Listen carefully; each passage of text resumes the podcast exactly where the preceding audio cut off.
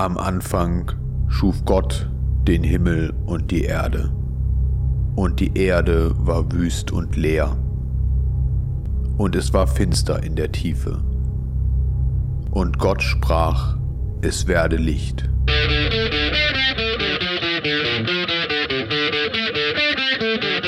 6. Mai 1980.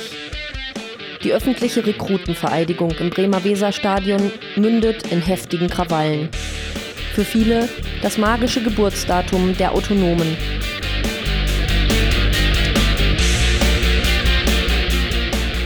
Warum wurden und werden Häuser besetzt? Wie fühlst du dich beim Werfen eines Mollys? Gab es die Globalisierungsbewegung schon 1988? Waren die 90er verwirrt? Gibt es heute überhaupt noch Autonome? Wie soll's weitergehen?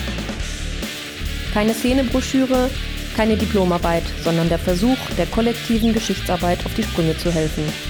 Autonome in Bewegung. Der erste Teil. Moin und herzlich willkommen zu unserem neuen Buch hier bei Fratzig vorgelesen. Anders als bei den anderen Büchern äh, melden wir uns am Anfang schon mal zu Wort, denn wir haben vorab ein bisschen was zu sagen.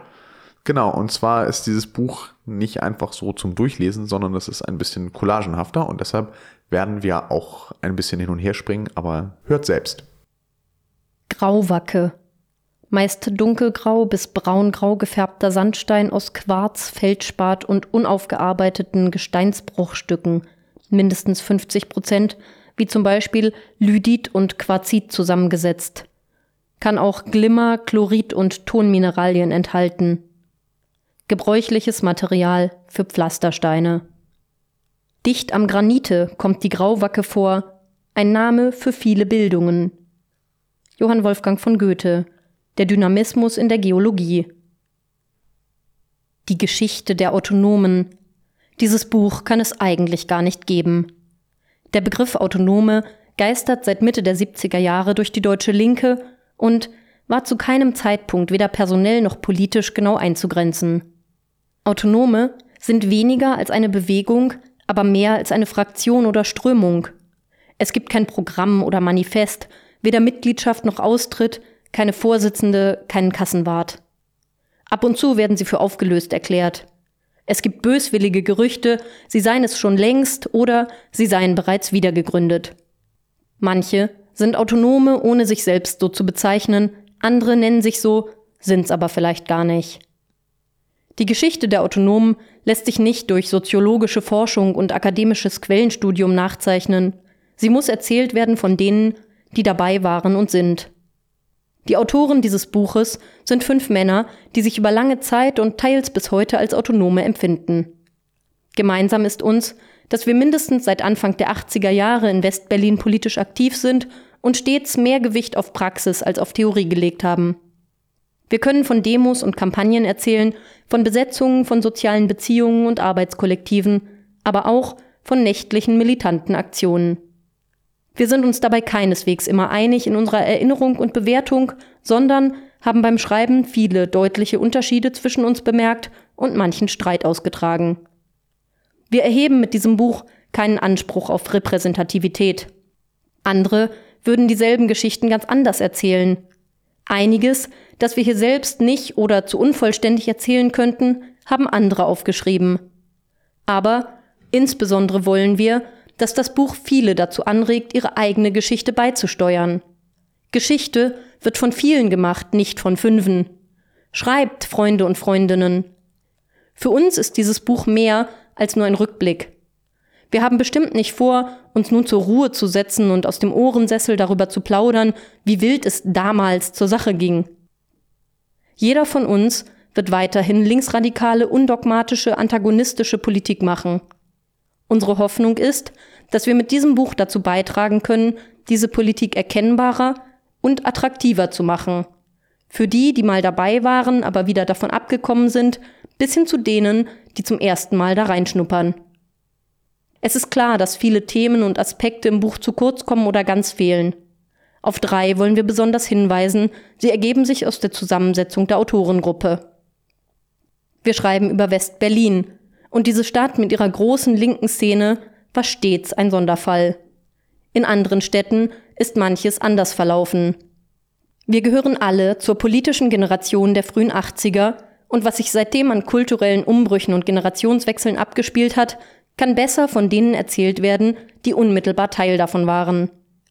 Und wir sind alle Männer und haben uns schwer getan mit der Darstellung des Geschlechterkonfliktes. Unsere individuellen Beiträge zum Thema sind unausgegoren, widersprüchlich und stellen uns selbst nicht zufrieden, vor allem die Beiträge der jeweils anderen. Hier sind wir besonders angewiesen auf die Beteiligung anderer, die widersprechen, ergänzen, ihre eigene Geschichte aufschreiben. Gliederung des Buches. Drei Themen bilden die Schwerpunkte des Buches. Zum einen, weil sie von zentraler Bedeutung in unserem bisherigen politischen Leben waren, zum anderen, weil sie exemplarisch für wichtige Aspekte autonomer Politik stehen. Das ist zum einen die Westberliner Hausbesetzerbewegung Anfang der 80er Jahre, die wir als beispielhaft für den Begriff der Bewegung ansehen. Zweitens die autonome Kleingruppenmilitanz, die ihren Höhepunkt etwa 1986-87 erreichte. Drittens die Mobilisierung gegen das Treffen von Internationalem Währungsfonds und Weltbank 1988 in Westberlin, die hier gleichzeitig für den Begriff der politischen Kampagne an sich steht. Dazwischen stehen kürzere Beiträge zu Einzelthemen und Kämpfen und Erläuterungen zur Gesamtsituation. Die Einteilung der 80er Jahre in zeitliche Phasen erhebt keinen Anspruch auf historische Genauigkeit oder Zitierfähigkeit, sie dient der besseren Übersicht. Für die 90er Jahre konnten wir keine vergleichbaren Phasen identifizieren, weshalb sie ohne Schwerpunkt bleiben. Vielleicht ist der zeitliche Abstand noch nicht groß genug? Die einzelnen Kapitel haben jeweils einen durchgehenden Text mit einer subjektiv gefärbten, aber doch nach Möglichkeit umfassenden Beschreibung der Ereignisse. Daneben werden in grau unterlegten Kästen persönliche Erlebnisse und Berichte dokumentiert. Anekdoten, die teils von uns selbst, teilweise aber auch von anderen Personen stammen und einen möglichst authentischen Eindruck der jeweiligen Zeit vermitteln sollen. Manchmal gibt es auch Tickermeldungen, die den offiziellen Teil der Geschichte also die Seite von Staat und bürgerlichen Medien darstellen. Die Internetverweise beziehen sich auf Quellen und Texte, die auf der Internetseite unter Archiv Dokumente zu finden sind. Sie sind unsystematisch und unterschiedlich gründlich. Wenn uns Texte oder andere Dokumente wichtig erschienen und sie uns vorlagen, haben wir sie nach Möglichkeit ins Netz gestellt. Am unteren Rand läuft durch das ganze Buch eine kleine Zeitleiste, die dazu dienen soll, anhand streng subjektiv ausgewählter Ereignisse anzudeuten, welche Weltnachrichten unsere jeweilige Praxis begleitet haben. Auf eine Literaturliste haben wir verzichtet, was nicht bedeutet, dass wir die diversen Erscheinungen zum Thema nicht gelesen hätten. Noch eine Bemerkung zur Schreibweise. Anfang der 80er Jahre sagte man Besetzerbewegung. Dann verbreitete sich nach und nach die Ansicht, dass Sprache auch etwas mit Geschlecht und Herrschaft zu tun hat und Mensch sprach oder schrieb zumindest von Besetzerinnenbewegung. Wir fanden es angemessen, die jeweils zur Zeit übliche Sprache auch so wiederzugeben. Bedanken wollen wir uns bei all denen, die sich beteiligt haben und viel Arbeit für wenig oder kein Geld geleistet haben. Durch Kritik und Lob, durch Korrektur und Lektorat, durch Layout, durch eigene Texte, durch die Arbeit an der Internetseite, durch das Überlassen von Fotos. Prolog Mit dem Deutschen Herbst 1977 kommt die 68er-Bewegung endgültig zu ihrem Ende. Die politische Generalmobilmachung von Staat und Medien gegen Terroristen und deren Sympathisanten hat daran großen Anteil. Viele werden bedroht, eingeschüchtert, abgeschreckt und wenden sich schließlich von ihrer Vergangenheit ab. Darüber hinaus sehen aber auch viele keine Perspektive mehr für radikale, klassenkämpferische Politik in der reichen und satten BRD. Die einen ziehen daraus die Konsequenz, Parteiarbeit zu machen und prägen fortan die Entwicklung der neuen Partei Die Grünen. Andere gehen zurück an die Wurzeln, versuchen ihren Alltag politisch zu gestalten, gründen Arbeitskollektive. Diejenigen, die einfach weitermachen, zum Beispiel in den kommunistischen Kleinparteien oder den bewaffneten Gruppen, verlieren zunehmend den Kontakt zu anderen Teilen der Linken. Unabhängig von den großen Entwürfen der 68er Zeit entwickeln sich im Laufe der 70er lokale Konflikte und Kämpfe. Dabei geht es meist um Baupolitik und Lebensbedingungen. In den großen Städten wird vor allem die Zerstörung gewachsener Wohn- und Nachbarschaftsstrukturen zum Thema, anderswo sind es umweltgefährdende Bauprojekte, vor allem Atomkraftwerke. Die Grundlagen für die Anti-AKW- und Hausbesetzerbewegung werden hier in Form kleiner Bürgerinitiativen gelegt. Bereits im Januar 1978 ist bei vielen eine neue Aufbruchstimmung zu spüren. Der Tunix-Kongress in West-Berlin bringt 15.000 Menschen zusammen, die mehr nach vorne als nach hinten schauen wollen. Ein Ergebnis davon ist die Gründung der linken radikalen Zeitung Taz, die ab dem 26. April 1979 regelmäßig erscheint. Die neue Generation lernt vieles neu, das auch schon zehn Jahre zuvor gelernt wurde. Die eigene Lebenswirklichkeit als Ausgangspunkt zu nehmen und die Gesellschaft drumherum nach und nach kennenzulernen, durch Auseinandersetzungen und Kämpfe. Diese Lebenswirklichkeit besteht aber anders als in den 60er Jahren kaum aus Studium und Unipolitik. Stattdessen hat sich besonders in den großen Städten eine Subkultur entwickelt, eine kleine linke Alternativszene, in der gelebt, gearbeitet, gewohnt wird. Stadtzeitungen und Musik, Arbeitskollektive und politische Veranstaltungen sind hier wichtiger als Seminare und Theorie. Feministische Frauen, Ökos, Schwule und Lesben finden hier mehr Platz als Hauptwiderspruchsanalytiker. Von anderswo kommen ermutigende Nachrichten. Die Autonomia in Italien 1977 und die Kämpfe um das autonome Jugendzentrum AJZ in Zürich 1980 bringen einen frischen Bewegungswind aus dem Süden. In London und Kopenhagen rumort es erheblich und die Amsterdamer Kraker sind fast schon legendär. Von ihnen übernehmen die deutschen Hausbesetzer das Symbol, den Blitzpfeil im Kreis. Die vereinzelten Kämpfe des Jahres 1980 sind wie das Wetterleuchten der Revolte. Das Dreisameck in Freiburg wird besetzt und geräumt. Am 6. Mai endet die öffentliche Rekrutenvereidigung im Bremer Weserstadion mit heftigen Krawallen. In Berlin gibt es alle paar Monate kleinere Randale. Nicht Diskussionen über Autonomiethesen bringen die ersten Autonomen zusammen, sondern die Vorbereitung praktischer Aktionen. Es gibt genug Vertrauen in die Fähigkeit, Gut und Böse zu unterscheiden.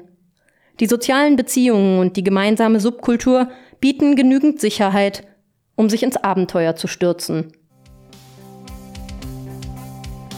1980 13.01. Karlsruhe. Die Grünen konstituieren sich auf einem Kongress als Bundespartei. 22.01. In El Salvador werden mindestens 20 Demonstranten von Soldaten erschossen. 23.01.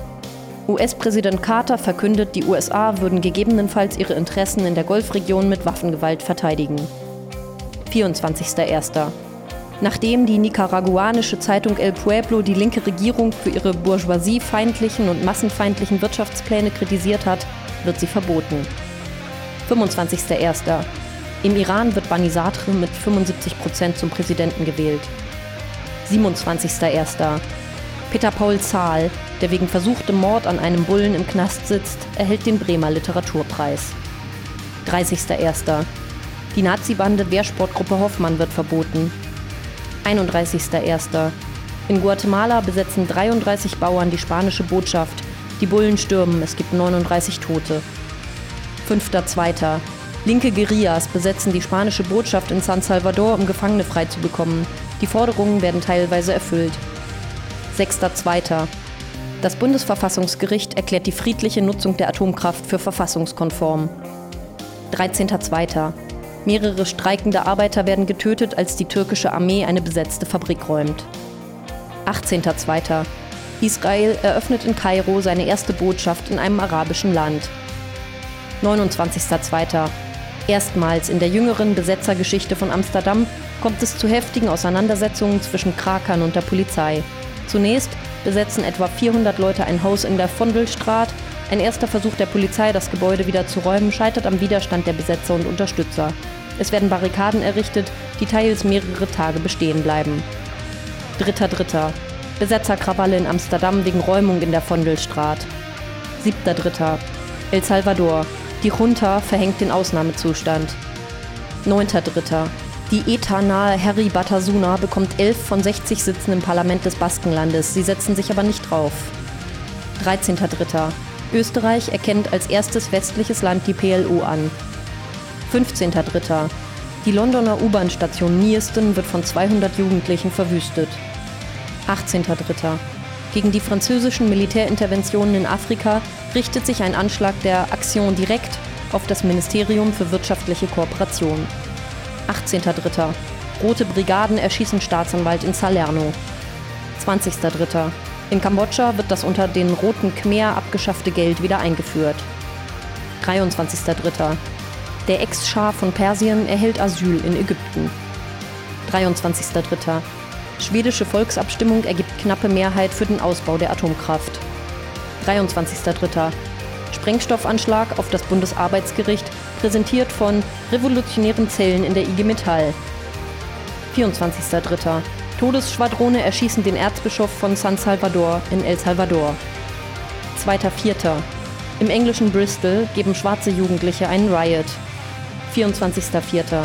In El Salvador bildet sich die FDR als Bündnis linker bis christdemokratischer Gruppen mit dem Ziel, die Junta zu stürzen. 5.4. Aktion Direktanschlag auf den Philips-Konzern in Toulouse. 9.4. Israelische Truppen dringen in den Südlibanon ein, um dort Stellungen zu errichten. 15.4. Das französische Verkehrsministerium wird von Aktion Direkt mit Raketenwerfern beschossen. 18.4.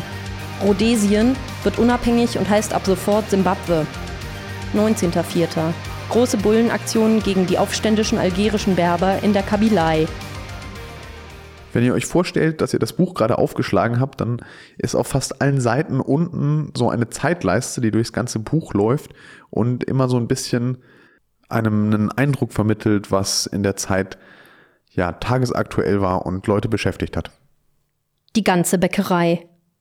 Die Bewegungszeit von 1980 bis 1984. Am 6. Mai 1980 mündete die öffentliche Rekrutenvereidigung im Bremer Weserstadion in heftigen Krawallen. Für viele das magische Geburtsdatum der Autonomen schlechthin. Die Ruhe vor dem Sturm. Anfang der 80er Jahre entstehen die Autonomen und sie sind so unterschiedlich wie die politischen Kämpfe, aus denen sie sich zeitlich und regional entwickeln. Die Zeit von 1980 bis 1984 steht für uns unter dem Oberbegriff der Bewegungen, die sich mit wechselnden Erfolgserlebnissen durch die ganze BRD ziehen. Hier werden Häuser besetzt, dort Hüttendörfer errichtet, Zehntausende fahren quer durch die Republik, um zu demonstrieren. Viele Menschen starten mit naiver Unschuld durch, beteiligen sich intensiv an Kämpfen, radikalisieren sich. Es geht voran. Die Bewegung ist offensiv, verschärft die gesellschaftlichen Widersprüche. Steine sind keine Argumente, schallt es ihr hilflos entgegen, das Gegenteil ist längst bewiesen. Die Politik der ersten Person verachtet Strategien und politische Perspektiven jenseits des totalen Umsturzes und macht ihre eigene tägliche Praxis zum Programm. Nur Stämme werden überleben, Manch ein Diskussionsprozess der 70er Jahre, etwa was Geschlechterverhältnisse, den Umgang miteinander oder die Frage der Militanz angeht, beginnt wieder nahezu bei Null. 1968 ist unendlich lange her. Ein Mythos, bestenfalls eine Herausforderung, die es zu übertreffen gilt durch größere Demos und heftigere Kämpfe. Selbst der deutsche Herbst 1977, gerade drei Jahre her, verliert sich in der Geschichte anderer Leute. Die Aktionsformen der neuen Bewegung bestehen vor allem darin, eigene Räume zu erkämpfen, Demonstrationen mit oder ohne Krawall zu inszenieren und Flugblätter oder Plakate zu produzieren, von denen nur die wenigsten auf Adressaten außerhalb der eigenen Subkultur zielen. Die gesellschaftliche Umgebung ist eine öde Hochhaussiedlung malochender Normalbürger mit Bildzeitung im Hirn, zu der es kaum Verbindung gibt, wozu auch. Die Bewegung wird von selbst immer weiter wachsen. Gleichzeitig geht es in der BRD bergab mit dem sozialdemokratischen Modell Deutschland. Die Machtstrukturen der SPD lösen sich auf, die CDU marschiert unaufhaltsam auf die Regierungsübernahme zu, beflügelt von den Wahlsiegen der Rechten in den USA, Reagan und Großbritannien, Thatcher. Das spiegelt sich in den Bewegungen aber höchstens in dem Gefühl wider, den Gegner wanken zu sehen. Die Ablösung der SPD-Regierung Schmidt durch CDU Kohl und der 1983 folgende Bundestagswahlsieg der CDU werden kaum beachtet. Wahlen ändern ja so oder so nichts. Als aber am 18. Mai 1983 während der Jugendfragestunde im Bundestag ein paar Leute den Bundesadler mit Farbbeuteln bewerfen, ist das Parlament selbst in den besetzten Häusern Westberlins für ein paar Tage in aller Munde. Häuser werden nicht nur in Westberlin besetzt. 1981 zählt der Verfassungsschutz in der gesamten BRD rund 700 Hausbesetzungen. Jeweils 200 in Westberlin und Nordrhein-Westfalen, aber auch in Bremen und Hamburg, Frankfurt-Main, Stuttgart, Freiburg und vielen kleineren Städten. Der absolute Bewegungsvorteil der Hausbesetzungen ist, dass sie Alltag und politischen Kampf verbinden und so gleichzeitig zum Ausgangspunkt und Ziel politischer Aktivitäten werden. Dadurch bildet sich ein radikaler linker Kern der Besetzerszene, der sich dann auch in vielen anderen Bereichen engagiert. Wo Mietverträge abgeschlossen werden, geht dieser Effekt oft verloren. Wenn die Situation aber unsicher bleibt, wie in der Hamburger Hafenstraße, oder der Kampf um ein Haus sich mit anderen Interessen verbindet, wie etwa der Errichtung von autonomen Jugendzentren, bleibt der Konflikt ein lokaler politischer Brennpunkt. Regional verschieden spielen neben Hausbesetzungen auch andere Kämpfe eine wichtige Rolle. In Norddeutschland vor allem die Anti-AKW-Bewegung, im Rhein-Main-Gebiet der Kampf gegen den Bau der Startbahn West des Frankfurter Flughafens. Überregional wächst die Friedensbewegung rasch an. Daneben gibt es zahlreiche Aktivitäten, die immer wieder von der Mobilisierungsfähigkeit der größeren Bewegungen profitieren. Internationalistische Solidaritätsarbeit mit Nicaragua, die sandinistische Revolution war 1979 erfolgreich und El Salvador, die Guerilla scheint kurz vor dem Sieg zu stehen, mit den Kämpfen gegen repressive Regimes in Nordirland, Chile, Palästina, Türkei. Unterstützung für Gefangene in den Knästen der BRD. Die RAF-Gefangenen machen 1981 einen Hungerstreik für bessere Haftbedingungen, bei dem Sigurd Debus stirbt. Daneben gibt es aktive Knastgruppen, die die Unterscheidung in politische und soziale Gefangene ablehnen. Linken Feminismus. Es gibt zum Beispiel gut besuchte Frauendemos zum 8. März und Walpurgisnacht. Links von der Emma gibt es die Zeitschrift Courage. Antifaschismus. Zu dieser Zeit gegen Nazisekten wie die Aktionsfront Nationaler Sozialisten, Nationale Aktivisten ANS, NA oder die Wiking-Jugend, die vor allem in Norddeutschland aktiv sind. An dieser Stelle müssen wir das Kapitel kurz unterbrechen, denn jetzt kommt eine Anekdote aus der Zeit. Seit 81 bezeichneten sich große Teile der Linksradikalen in Hannover als Autonome. Es gab ein autonomes Plenum und ein Sammelbecken, welches sich Autonome Bewegung Hannover nannte, wohin ich bald Kontakt fand. Irgendwann, Anfang 82 wohl, fühlte ich mich selbst als Autonomer wobei das natürlich kein ausdifferenzierter Standpunkt hinsichtlich des Autonomiebegriffs oder anderen theoretischen Fragen war, sondern eher als Essentials beinhaltete, dass ich mich bei den Militanten eingereiht hatte, jegliche Gespräche oder Verhandlungen mit Vertretern des Staates grundsätzlich ablehnte und die Erkenntnis gereift war, dass dieses ganze System zerschlagen gehörte. Autonome und Punks fühlten sich zu dieser Zeit noch sehr verbunden, was sicher auch am gemeinsamen Zentrum in der Kornstraße lag. Die Korn war jedem normalen Bürger ein absoluter Dorn im Auge und Presse und Bullen geiferten und hetzten in schöner Regelmäßigkeit. So, und jetzt noch ein bisschen Geschichtsstunde aus dem Jahr 1980. 23.04. Chrysler entlässt 20 Prozent seiner Angestellten. 25.04. Der militärische Versuch der USA, die Geiseln, die in der US-Botschaft in Teheran festgehalten werden, zu befreien, endet in einem Desaster. 23.04. Iranische Oppositionelle besetzen die iranische Botschaft in London. 30.04. Amsterdam, Krönungstag. Die Innenstadt wird abgeriegelt. Am Morgen wird ein Haus besetzt. Ein Räumungsversuch der Polizei scheitert am massiven Widerstand. Am Nachmittag machen sich mehrere Tausend auf den Weg zur Sperrzone. Es kommt erneut zu heftigen Schlachten und Plünderungen. Die Polizei verliert zeitweise den Überblick und zieht sich zurück. 3.5. Startbahn. Die BI gegen den Ausbau der Startbahn West des Frankfurter Flughafens beginnt mit der Errichtung eines Hüttendorfes. 3.5. In Gorleben wird auf dem besetzten Gelände der geplanten WAA die Republik Freies Wendland errichtet. 6.5. Fünf Leute aus der RAF werden in Paris festgenommen. 6.5. Öffentliches Rekrutengelöbnis löst fette Randale in Bremen aus. 13.5. In Paris räumen die Bullen die Uni. Ein Student stirbt. 27.05. Nach schweren Unruhen in der südkoreanischen Stadt Gwangju wird diese vom Militär eingenommen. 31.05. In Mexiko töten Großgrundbesitzer 46 Kleinbauern, die versuchen, Land zu besetzen. 31.05. Die Züricher Opernhauskrawalle bringen der Schweiz Beachtung. 2.06. Ein Teil der Bewegung 2. Juni erklärt seine Auflösung und den Übertritt zur RAF. 2.06. In Südafrika zerstört die Guerilla drei wichtige Energieversorgungsanlagen. 4.06. Ende der Republik Freies Wendland. Das Hüttendorf wird geräumt. 8.06. Schwere Kämpfe in Afghanistan. Zudem werden bei Studentendemos in Kabul 100 Menschen getötet. 9.06. Die Räumung mehrerer besetzter Häuser führt glücklicherweise zu Bambule in Freiburg. 16.06. Die schwersten Unruhen in Südafrika seit vier Jahren. 17.06. Mehr als 100 Beschäftigte des britischen AKWs Windscale trinken Kühlwasser und erkranken. 25.06. Generalstreik in El Salvador legt für zwei Tage das Land lahm. 1.7. Die Hamburger Bullen müssen zugeben, dass sie seit Jahren heimlich die öffentlichen Klos überwachen. Zielpersonen sind Schwule. 4.7. Niedersachsen stimmt der Errichtung eines Zwischenlagers in Gorleben zu. 14.7. Tausende Zivilisten sterben bei sowjetischen Luftangriffen in Afghanistan. 16.7. In Sri Lanka wird wegen Auseinandersetzungen zwischen Singalesen und Tamilen der Notstand erklärt. 16.7. Weil eine Regensburger Gymnasiastin sich weigert, ihre Stoppt-Strauß-Plakette abzunehmen, fliegt sie von der Schule. 27.7.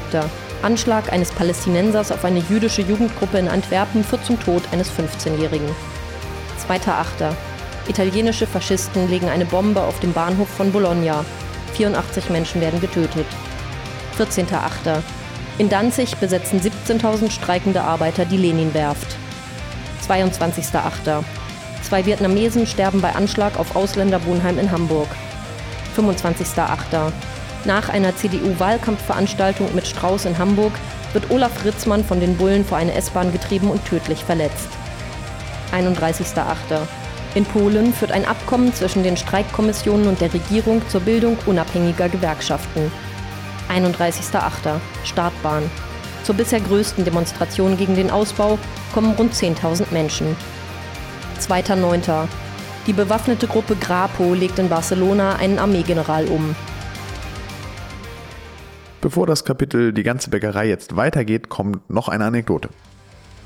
Hannover 8081 Bewegungsgefühle. Die Revolte erreichte auch Hannover. Hier gab es ein paar linke Strukturen, einen Buchladen, zwei unabhängige Jugendzentren. Ich hatte zu diesem Zeitpunkt schon an mehreren Demonstrationen teilgenommen und hatte ein eher diffuses Gefühl davon, was links sein bedeutet. Am 11. November 1980 sollte eine öffentliche Rekrutenvereidigung im Niedersachsenstadion stattfinden, was auch ich als eine ungeheure Provokation empfand. Unter allen Beteiligten und auch in der Öffentlichkeit war ein Stichwort ständig präsent, das alles ausdrückte. Bremen, 6. Mai. Laut Graffitis sollte dies überall sein, für Spannung war also gesorgt. Einen Monat vor dem legendären 12.12. .12. in Berlin hatten wir in Hannover unser Coming Out. Das Gelöbnis endete in einem Scherbenhaufen. Teile der City wurden verwüstet, Plünderungen fanden statt. Ich fuhr an diesem Abend angetörnt mit dem Gefühl nach Hause, dass sich vieles ändern kann in dieser fetten, selbstzufriedenen Spießerrepublik. Angetörnt von den Berliner Erfahrungen kam es auch in Hannover zu Hausbesetzungen, die leider meistens sehr schnell von den Bullen beendet wurden. Als am Tag nach einer Räumung eine El Salvador-Demo stattfand, war allen klar, dass es am Amerika-Haus knallen wird. Zum einen wegen der Yankee-Unterstützung für die Faschisten in Salvador und zum anderen, weil dort am meisten Bullen waren und die Räumung des Hauses in der Nacht zuvor nach einer Antwort verlangte. Vieles bewegte sich und ich wollte dazugehören, auf der Suche nach etwas anderem als dem, was als normal galt. Vieles bei mir war noch unentschieden, zum Beispiel, wie militant ich denn sein wollte. Ob nur Gewalt gegen Sachen oder auch unterschiedslos gegen Bullen, blieb für eine gewisse Zeit eine Frage. Spätestens nachdem im RAF Hungerstreik 81 Sigurd Debus starb und dann, als am 22.09.81 Klaus-Jürgen Rattay von der Berliner Polizei umgebracht wurde, war die Frage entschieden. So, und jetzt, wie versprochen, geht's wirklich weiter mit dem Kapitel Die ganze Bäckerei. Die Repression bleibt nicht aus. Die Ausrüstung von Polizei und Bundesgrenzschutz wird zunehmend den Bedürfnissen angepasst. Maschinengewehre werden eingemottet, Dafür wird der Schutz von Beamten und Fahrzeugen gegen Steine und Mollis verstärkt. Kleine runde Schilde, die kaum den Körper schützen, unvergitterte Wannen- und Wasserwerfer mit kaum mehr Druck als ein Wasserschlauch, gehören bald der Vergangenheit an. Die Justiz wendet sich zunehmend den neuen sozialen Bewegungen, wie die Wissenschaft sie bald nennen wird, zu. In West-Berlin wird der gesamte Besetzerrat mit 160 Leuten festgenommen. Und in Nürnberg wird eine komplette Demonstration per Haftbefehl eingeknastet. Tausende Ermittlungsverfahren wegen Haus- und Landfriedensbruch, Widerstand oder Sachbeschädigung füllen deutsche Justizaktenschränke. Solange die Bewegungen im Vorwärtsgang sind, wirkt das aber eher mobilisierend, steigert Wut, Entschlossenheit und das Gefühl, auf der richtigen Seite zu stehen. Zu den bewaffneten Gruppen haben die militanten Flügel der Bewegungen ein gespaltenes Verhältnis. Anfang der 80er scheint sich die RAF von der Niederlage 1977 einigermaßen erholt zu haben. Die Westberliner Bewegung 2. Juni löst sich auf, einige schließen sich der RAF an und von den revolutionären Zellen spaltet sich ein feministischer Teil, die Rote Zora, ab. Jenseits aller politischen Kritik, insbesondere an der Politik der RAF, gibt es stets einen Grundrespekt gegenüber der Risikobereitschaft und Konsequenz der Gruppen und Beifall für viele ihrer Aktionen. Deshalb kann die Geschichte der Autonomen nicht ganz ohne die der bewaffneten Gruppen erzählt werden, obwohl diese sich ihrerseits auch stets von den Autonomen abgegrenzt haben. Die RZ erkennen neues militantes Potenzial in der Bewegung und bemühen sich, eine politische Nähe herzustellen, auch durch Anschläge zu Themen wie Hausbesetzungen, Anti-AKW, Kampf Startbahn West. Auch die RAF merkt, dass der Wind sich gedreht hat und neue Möglichkeiten sich eröffnen. Mit dem Mai-Papier von 1982 bietet sie ihrem politischen Umfeld eine Handlungsperspektive jenseits von Knastsolidaritätsarbeit und Abgang in die Illegalität, indem sie die Front von Guerilla und Widerstand propagiert. Zu den Autonomen dringen diese Überlegungen aber nur teilweise durch und werden stets auf den Gebrauchswert für die eigene Praxis abgeklopft. Die nachhaltigste Wirkung zu Beginn der 80er dürften die Bastelanleitungen für den militanten Hausgebrauch wie die der RZ von A über R bis Z oder die autonomere Broschüre Guerilla Diffusa gehabt haben. Wir konzentrieren uns im Folgenden auf die beiden Bewegungen, die uns als Autoren am stärksten geprägt und politisiert haben. Die Anti-AKW-Bewegung und die Westberliner Hausbesetzerbewegung. Zwei andere Bewegungen, die in den frühen 80ern dominierten, waren die Friedensbewegung und der Kampf gegen die Frankfurter Startbahn West, doch daran haben wir nur gelegentlich teilgenommen. Daher widmen wir uns ihnen in kurzer Form zum Schluss des Blogs. So, und jetzt gibt es noch eine schöne Anekdote über Punks und Popper, die in Berlin spielt. Sowas gab es auch mal in Hamburg, in Pöseldorf. Das war vor der autonomen Modenschau der Roten Flora das letzte Mal, dass in Pöseldorf wirklich was los war. Der Punk und die Autonomen. Mai 1980. Die Popper, deren Erkennungszeichen teure Kaschmirklamotten, Pony über einem Auge und Schnöselgesinnung waren, wollten sich am Hermannplatz zusammenrotten und in der Disco Maxim ihren ekelerregenden Ritualen nachgehen. Sie waren circa 100. Um ihnen den Spaß zu vermiesen, trafen sich ein paar hundert Punks, meines Wissens die größte Punkansammlung bis dahin, 100 Tets, damals eigentlich mit den Punks verfeindet, und viele Hippie-Freak-Kiffer. Die Bullen schützten die Veranstaltung, es gab Krawall. Autos nahmen die stabile Seitenlage ein, die unseren wurden von den Bullen in den Grunewald gefahren und kehrten zurück, um weiterzumachen. Niemandem, der zu der Zeit politisch aktiv war, wäre auch nur im Traum eingefallen, an der Sache teilzunehmen. Die damals noch sozialistische Zeitschrift Radikal und ihre Leser wussten nicht so recht, ob die Punks nun Nazis waren oder nicht. Der Antireflex war für sie unverständlich, trugen sie doch die langen Haare und kratzigen Pullover als Zeichen des politischen Aufruhrs. Auch der destruktive Anarchismus der Punks sagte ihnen nicht zu. Diese gegenseitige Abneigung wurde aber nicht aggressiv ausgetragen, sondern eher ironisch spöttisch. Das Verhältnis änderte sich, als am 12.12.80 auch die Politischen ihr militantes Erweckungserlebnis hatten. Da die Punks natürlich gern dabei waren, wenn alles in Scherben fiel, es gegen die da oben ging und dabei noch ein paar Häuser zum Besetzen absprangen, trafen sich dort die Hippies, die Stadtindianer und die Punkkultur. Falls ihr die Tagesschau 1980 verpasst habt, hier eine Wiederholung. 4.9. Mit der Begründung, dass das autonome Jugendzentrum in Zürich ein Treffpunkt von Drogenhändlern und anderen kriminellen Elementen sei, räumen die Bullen eben dieses. Mit der Begründung, dass dieses eine Schweinerei ist, wird daraufhin die Innenstadt entglast. 5.9. Zürich. In den frühen Morgenstunden demoliert eine kleine Gruppe auf Rollschuhen in einer Blitzaktion den größten Teil der Scheiben im Einkaufszentrum Bahnhofstraße. 5.9. Zwei RAFler werden wegen versuchten Mordes an zwei niederländischen Bullen zu je 15 Jahren Knast verknackt. 12.9. Militärputsch in der Türkei. 17.9. Dem Ex-Diktator von Nicaragua wird in Paraguay das Lebenslicht ausgeblasen. 19.9. IWF und Weltbank lehnen auf US-Druck ab, der PLO Beobachterstatus zu verleihen. 22.9. Der erste Golfkrieg beginnt mit einem irakischen Angriff auf die iranische Ölindustrie im Grenzgebiet. 20.09. Umfrageergebnisse belegen, dass im Juli 1980 rund 21 Prozent der Berliner das Wohnungsproblem an erster Stelle sehen. Im September 1980 sind es bereits 35 Prozent. 25.09. US-Präsident Carter droht mit Intervention, falls die Straße von Hormuz von einer der kriegführenden Parteien im Golfkrieg gesperrt wird. 26.09. Ein Bombenanschlag von Nazis auf das Münchner Oktoberfest kostet 13 Besucher das Leben. 3.10. Vier Tote bei Anschlag auf eine Pariser Synagoge. Die Täter waren Nazis. 13.10. Wegen der Lorenz-Entführung werden fünf aus der Bewegung 2. Juni zu bis zu 15 Jahren verdonnert. Die Angeklagten tragen T-Shirts mit dem Slogan Egal und zeigen damit, was sie von der Veranstaltung halten. 16.10. Aus Protest gegen den Bau der Startbahn West treten hessische Kommunalpolitiker in einen dreitägigen Hungerstreik. 17.10. Die schmierige Jugendgruppe der Popper trifft sich am Hermannplatz in Westberlin in einer Disco. Punks und andere Geschmackssichere prügeln sich daraufhin stundenlang mit Bullen und Poppern. 4.11. Reagan wird US-Präsident. 12.11. Rekrutenvereidigung in Bonn wird trotz massiver Bullenpräsenz gestört. 16.11.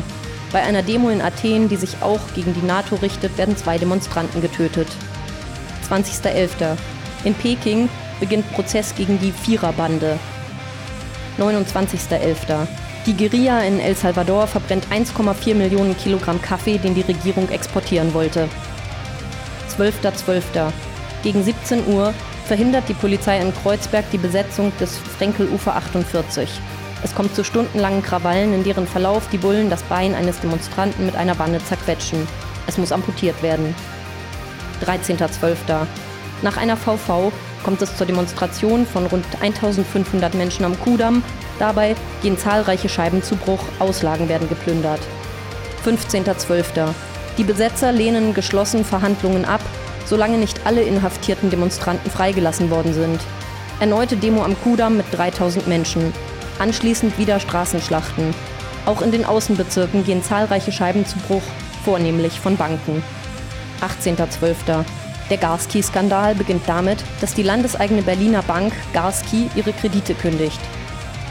20.12. Großdemo von 15.000 Menschen vom Untersuchungsgefängnis Moabit in die Innenstadt. Der Verlauf ist friedlich.